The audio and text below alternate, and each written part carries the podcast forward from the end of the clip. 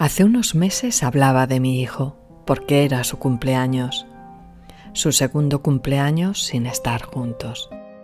Y mi regalo era decirle que lo echaba mucho de menos. Hoy mi regalo es para mi hija. Será la primera vez que no celebraré con ella su cumpleaños. Y una madre, aunque sus hijos sean mayores ya, sigue echándolo siempre de menos. Acomódate en el lugar que has elegido para escucharme. Respira profundamente intentando sentir el aire que nos da vida. Procura retenerlo en tu interior unos segundos y a continuación expúlsalo lentamente. Repítelo de nuevo. Inspira, retén el aire Suéltalo suavemente. Pon tu atención en sentir cómo te vas relajando, cómo tus músculos se van soltando.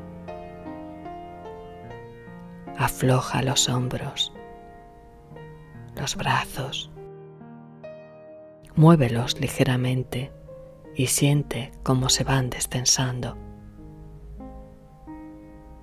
afloja el cuello, la cabeza, la espalda, los glúteos, las piernas. Poco a poco vuelve a ti el sosiego, la calma. Permíteme atraparte con mi voz. Seas bienvenido a Arropando Estrellas un podcast de Bosquina Monzón.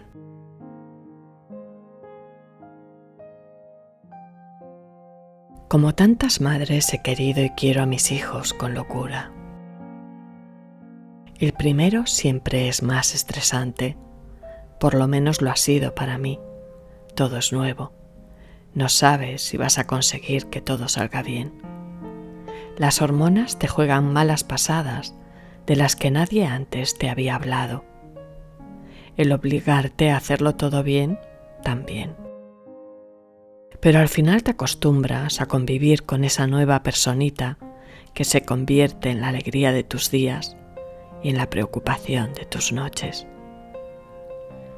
Y digo noches porque es ahí cuando tu mente ataca, mostrándote todo lo que puedes hacer mal pero poco a poco te vas dando cuenta de que lo has ido consiguiendo. Cuando llega el segundo, en este caso la segunda, te das cuenta de que todo vuelve a empezar. Pero esta vez te lo tomas de otra manera. Ya sabes lo que hay, lo que va a ocurrir. Y por suerte, los posibles errores cometidos anteriormente ya no los cometes. Cometes otros nuevos. Pero la vida es así y tu forma de verla también ha cambiado. Ahora no solo tienes una prioridad, tienes dos. Y sigues intentando hacerlo todo tan bien que sigues sin saber cómo hacerlo. Pero eres consciente de que te has vuelto multitarea. Tantas cosas tienes que hacer al mismo tiempo. Mi hija vivía a remolque de mi hijo la levantaba a la misma hora que él. La metía en el coche y allí nos íbamos al cole. Después de dejarlo, venía conmigo a tomar un café, a hacer recados, a pasear con mi madre, a buscar de nuevo a su hermano, a comer rapidísimo, porque había que volver al cole por la tarde. Iba de aquí para allá, sin decir ni mu, y portándose muy bien, con sus cosas como todos pero que su comienzo en el mundo fue más ajetreado, más sin descanso. Su vida consistía en acompañarnos en la nuestra. De nuevo dejé de leer los periódicos. Cada vez me sentía más vulnerable a lo que me rodeaba, sin entender lo malo que ocurría en el mundo, sin comprender lo malo que podía ocurrirle a los niños, a todos los niños, no solo a los míos y fuimos haciendo un buen camino. Y como te decía otro día, de pronto abres los ojos y ya ha pasado media vida.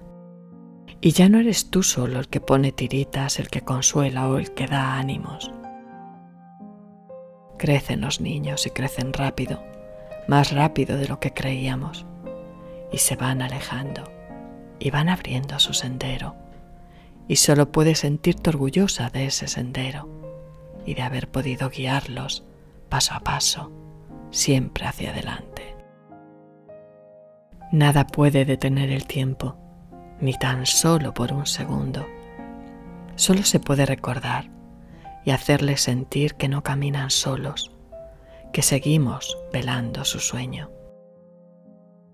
No podré hacerle su tarta de cumpleaños, pero le ayudaré de lejos a soplar sus velas. Gracias por acompañarme durante estos minutos. Espero haberte hecho olvidar la monotonía del día. La semana que viene estaré de nuevo arropando estrellas. Te espero. Ahora, descansa.